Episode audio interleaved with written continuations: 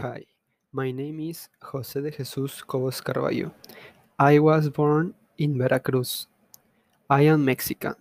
I am studying physical education at the Universidad Veracruzana. I am 19 years old. I live with my fathers. I like to listen to music.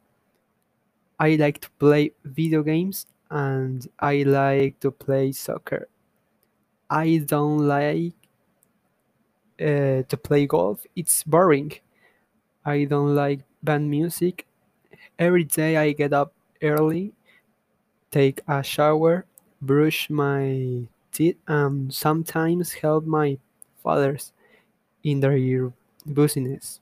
In my family, we are four my mother, my father, and my younger brother.